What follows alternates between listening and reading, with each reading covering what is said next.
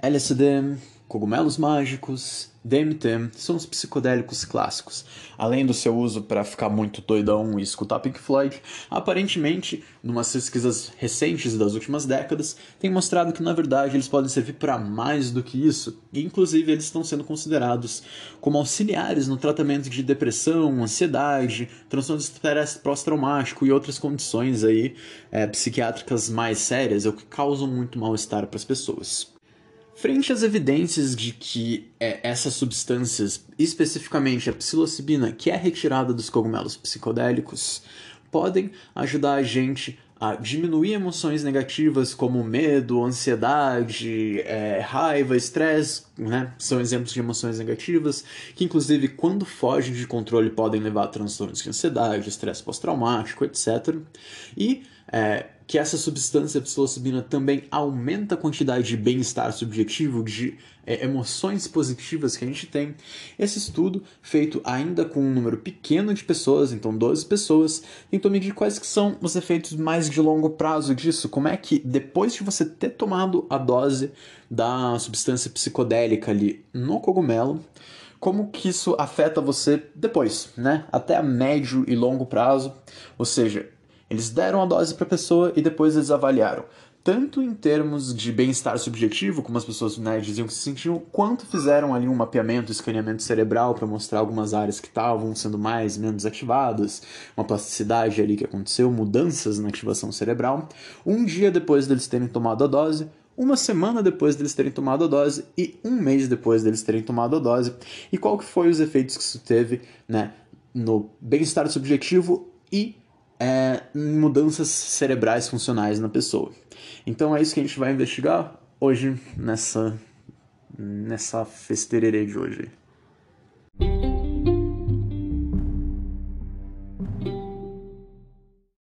Esse artigo que eu estou trazendo agora chama Emotions and Brain Function are altered up to one month after single high dose of psilocybin. Ou seja, emoções e a função cerebral são alteradas até um mês depois de uma única dose alta de psilocibina.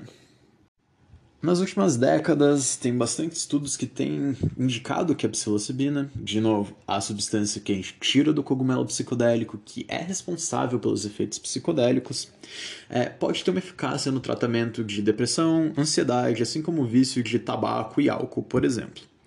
É, essas drogas, né, os psicodélicos clássicos, do qual a psilocibina do cogumelo ele faz parte, é, fazem imitam, de certa forma, né, eles são agonistas parciais do receptor 5-HT2A de serotonina.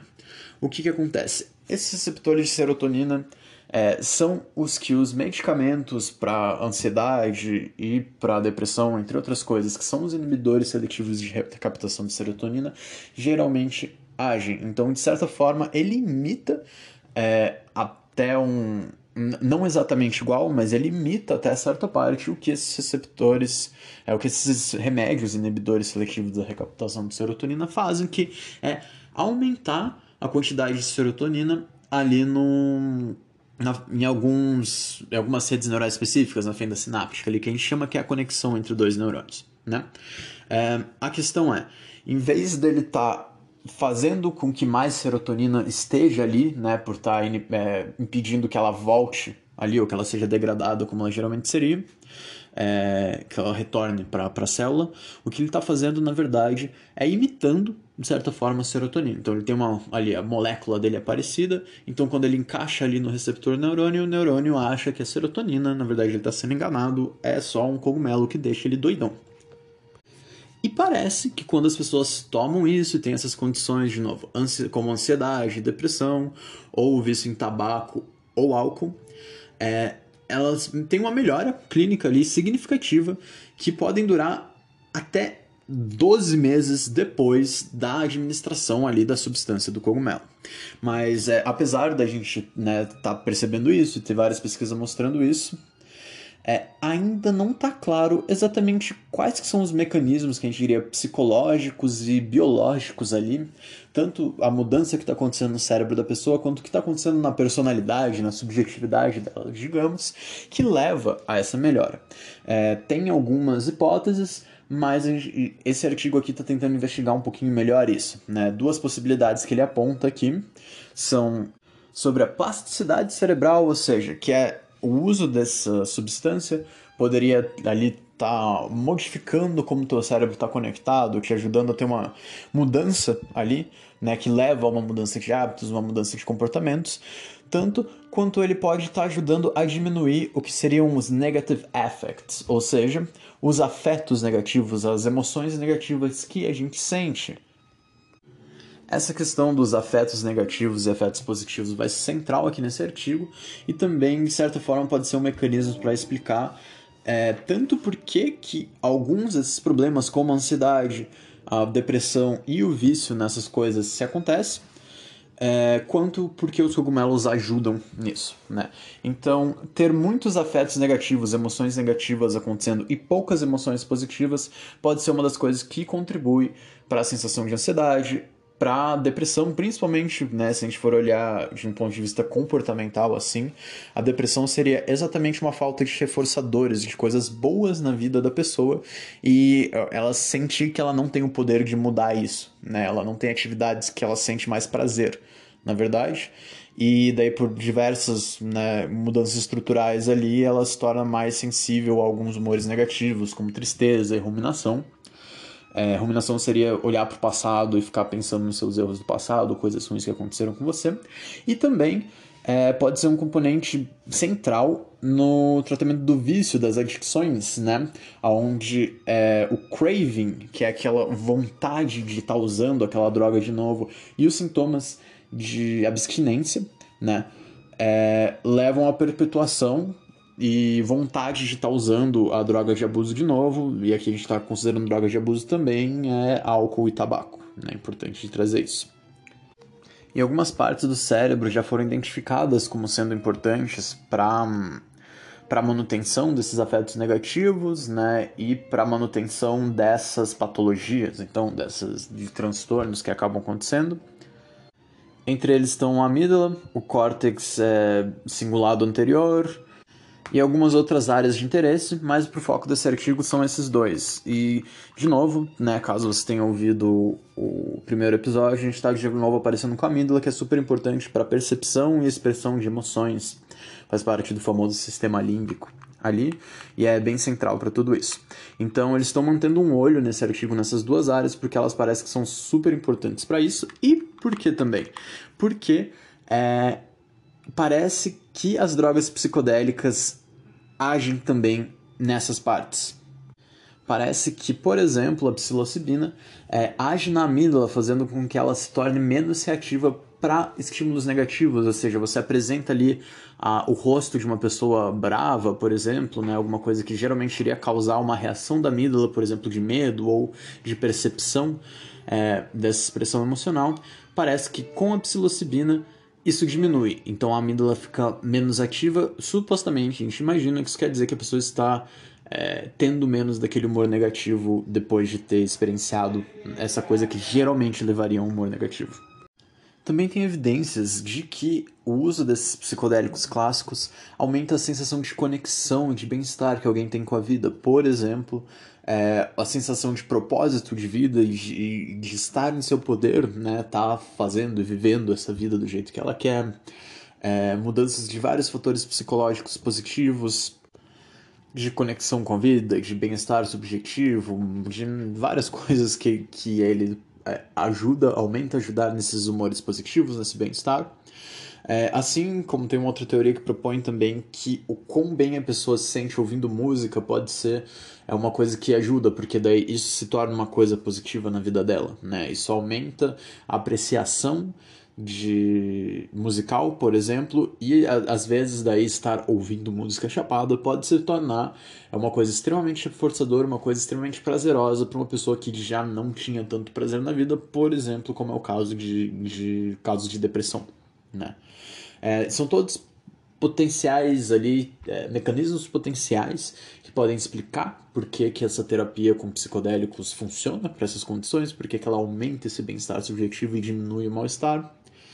É, e também, também tem evidência é, de que a qualidade do, da experiência psicodélica que a pessoa vive é, tem um fator muito importante nas mudanças de longo prazo. Isso é um outro artigo que eles citam aqui, inclusive, é, que a experiência em particular que eles veem aqui de é, estar conectado de alguma forma é, extra-pessoal e até de certa forma mística com, com tudo, né? com a vida, com o universo em si. E é conhecido também como a, a dissolução do ego, também, né? outra experiência clássica do psicodélico, predizem é, o quão de benefícios de longo prazo a pessoa vai ter. Então são experiências que fazem parte da, ali, da experiência psicodélica, né? coisas que as pessoas descrevem quando elas passam por isso. E que é, isso parece que media esse efeito positivo e, e terapêutico, digamos, do, dos psicodélicos. Né? E outra evidência que é bem interessante é do efeito dos psicodélicos na Default Mode Network, ou é, rede do modo padrão, que seria basicamente o que nosso cérebro está fazendo ali automaticamente quando a gente não está fazendo meio que nada, sabe? Quando a gente está viajando, pensando sobre a vida, por exemplo, quando está andando de ônibus ou é, quando está só sentado ali viajando. É o modo padrão que nosso cérebro funciona, é que fica processando coisas, pensando na vida, quando a gente não está fazendo nada específico. É, parece que a experiência psicodélica causa alguma plasticidade, alguma mudança cerebral que muda esse estado basal aí de como o cérebro funciona. Default Mode Network, quem sabe isso também tem um papel super importante aí. É, apesar de que, como eu falei, né, inclusive é uma da ideia desse artigo aqui é entender exatamente o porquê que essas mudanças acontecem, por que essas mudanças são positivas. Então, com base nisso, o estudo atual pegou essas 12 pessoas é, sete mulheres e cinco homens, deram uma dose alta de psilocibina para eles e mediram é, se essa dose alta causava uma mudança de curto e mais médio ou longo prazo aí, né? De novo, um dia, uma semana e um mês, nas seguintes variáveis, né? No afeto positivo, então nas emoções positivas que as pessoas é, sentiam, numa redução de emoções negativas, é, uma mudança mais de longo prazo na resposta neural aos estímulos emocionais, então como que o cérebro dela processava os estímulos é, emocionais, e também uma mudança de longo prazo é, nessa Resting State Functional Connectivity, que está relacionada com a Default Mode Network, que é aquela rede de ativação do modo padrão, que é basicamente o nível de base ali que dos processos normais do teu cérebro quando você não está pensando em nada. Uma outra medida que foi interessante que eles fizeram foi um teste de personalidade, que é o é, Big Five Inventory, e também uma escala de absorção. O que, que é?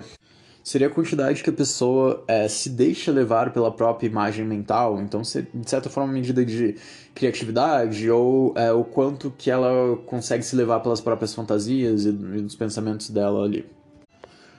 E também é, episódios de atenção total, como eles chamam, ou seja, onde você se perde na, nas suas é, sensações ali perceptuais, na tua imaginação, nas tuas ideias de. É, nos teus pensamentos mesmo, seja, a tua capacidade de navegar ali nas tuas fantasias e pensamentos e se tornar absoluto nisso, se perder nisso.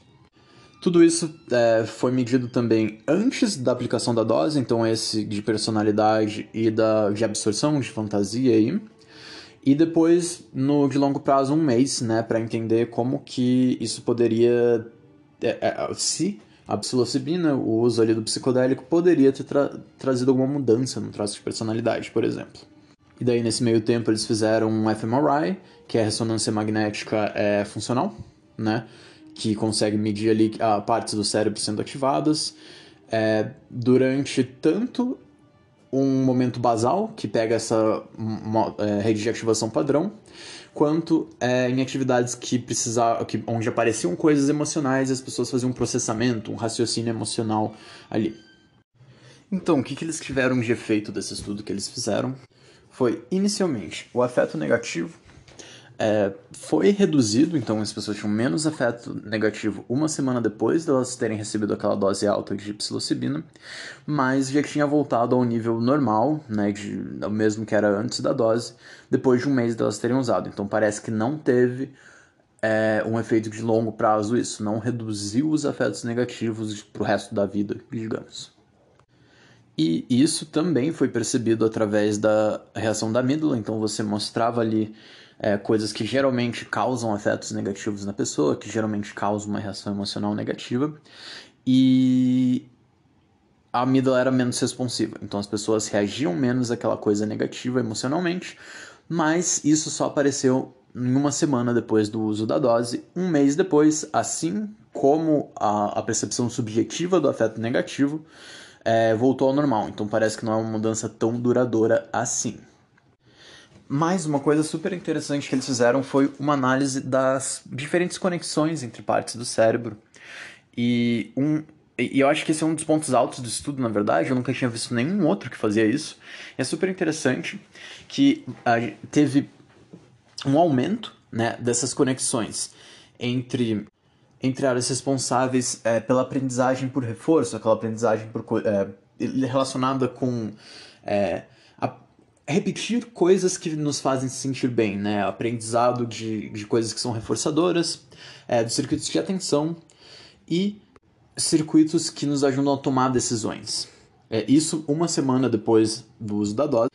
E algumas é, mudanças, isso foi bem estranho, somatosensoriais, é, e no giro fusiforme que estão mais relacionadas, na verdade, com a, a sensação né, que a gente percebe somatosensorial. Então, é, por exemplo, o senso de toque é uma, é uma sensação somatosensorial.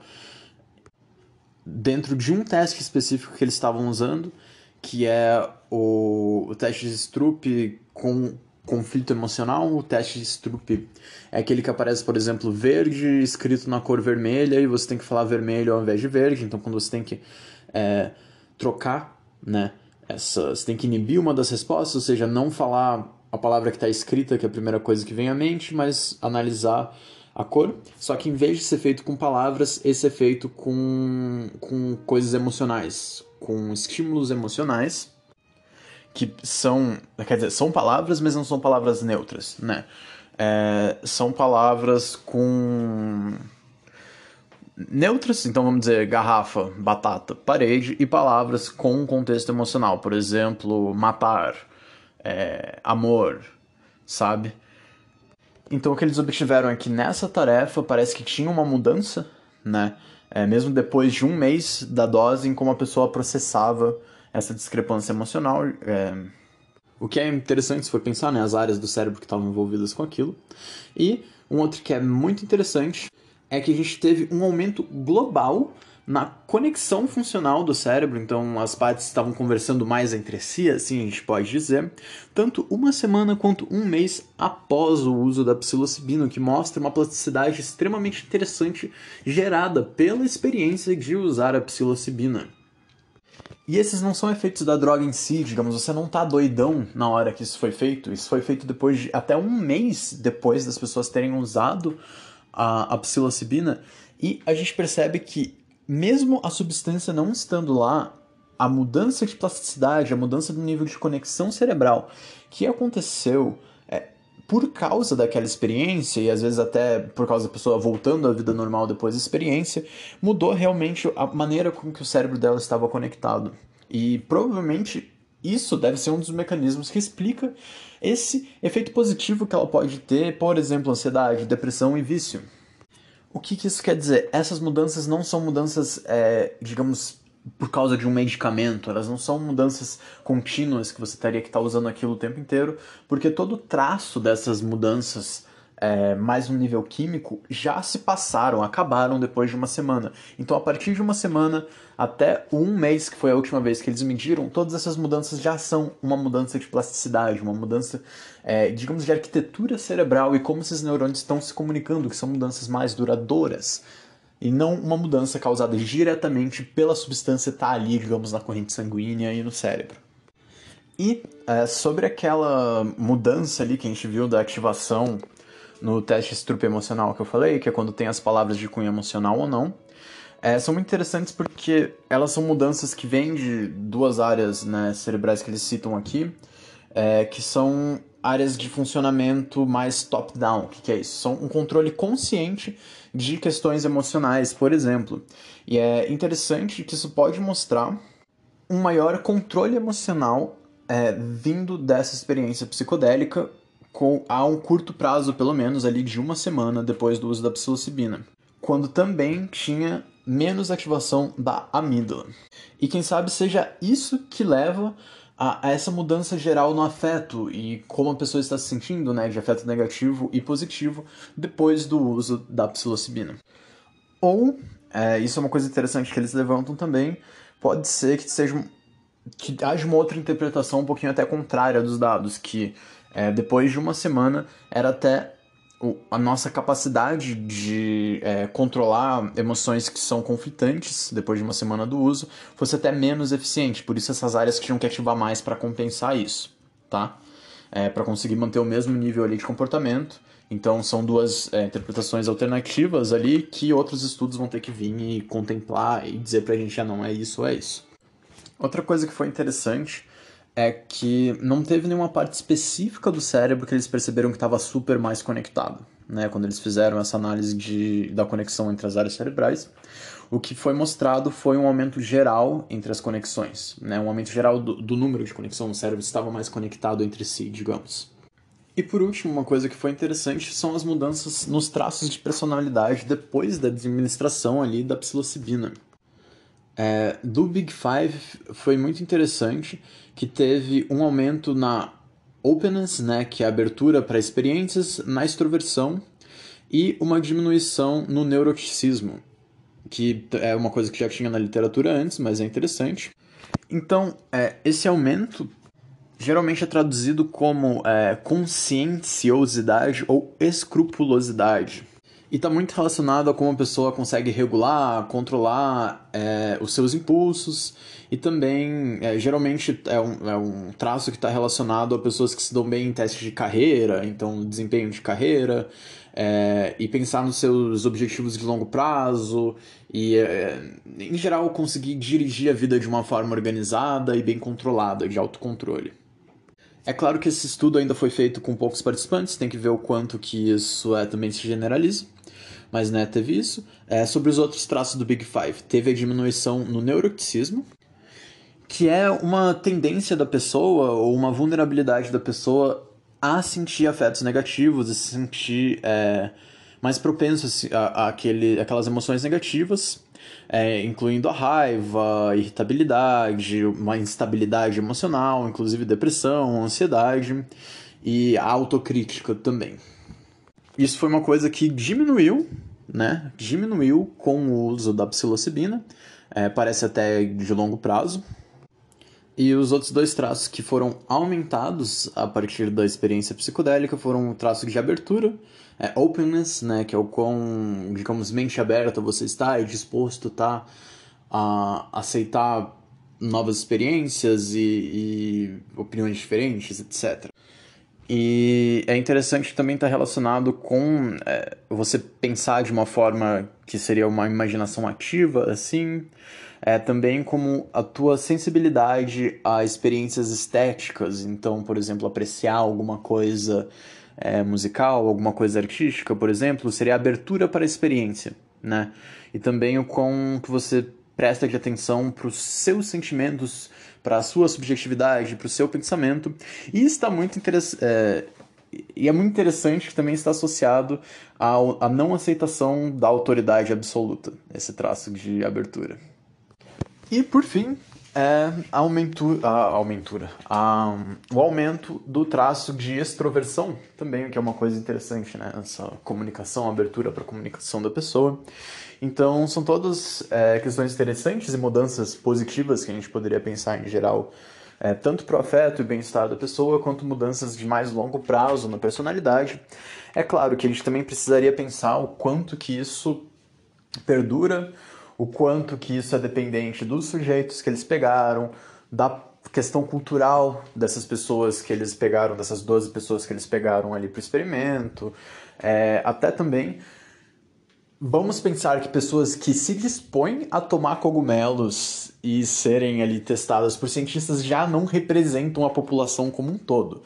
Se as pessoas já não tivessem uma predisposição a serem cabeças abertas, a passando por aquilo, não tivesse aquele interesse, elas já não iam nem se meter a isso. Fora que também eram sujeitos é, sem depressão, sem ansiedade, era, digamos, é, psicologicamente sem nenhum, é, nenhuma questão psiquiátrica, né?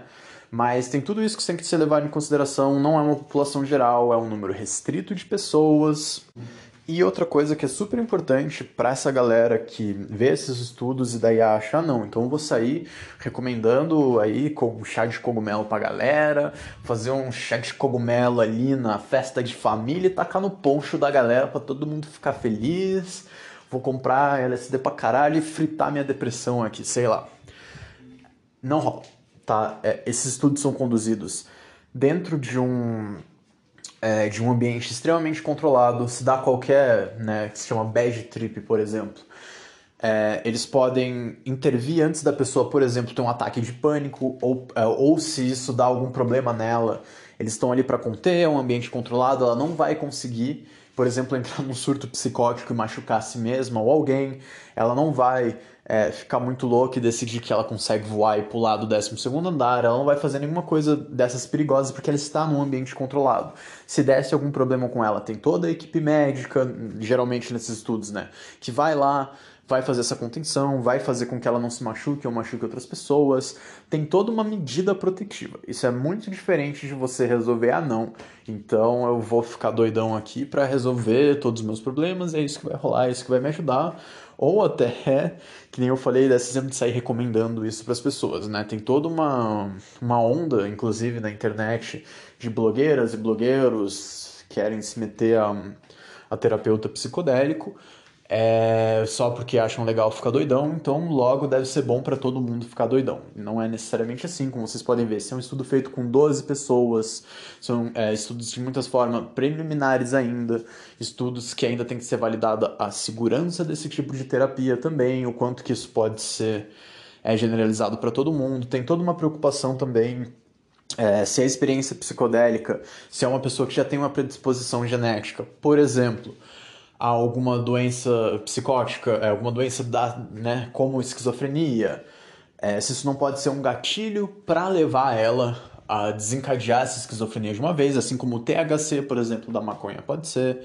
Então, enquanto é muito interessante pensar é, sobre os psicodélicos e sobre esse efeito muito bom que eles podem ter, inclusive às vezes até como um substituto de alguns remédios psiquiátricos, né, trazendo até menos efeitos colaterais de longo prazo, trazendo uma experiência, uma mudança positiva para a pessoa que perdura.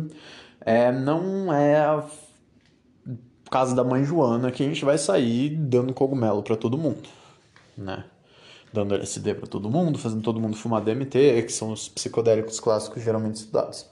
Então, ao mesmo tempo que é super interessante, eu acho uma área de estudo muito, muito legal. Quase, inclusive, fui fazer meu mestrado nisso, acabei vindo para memória, é, neurociência da memória.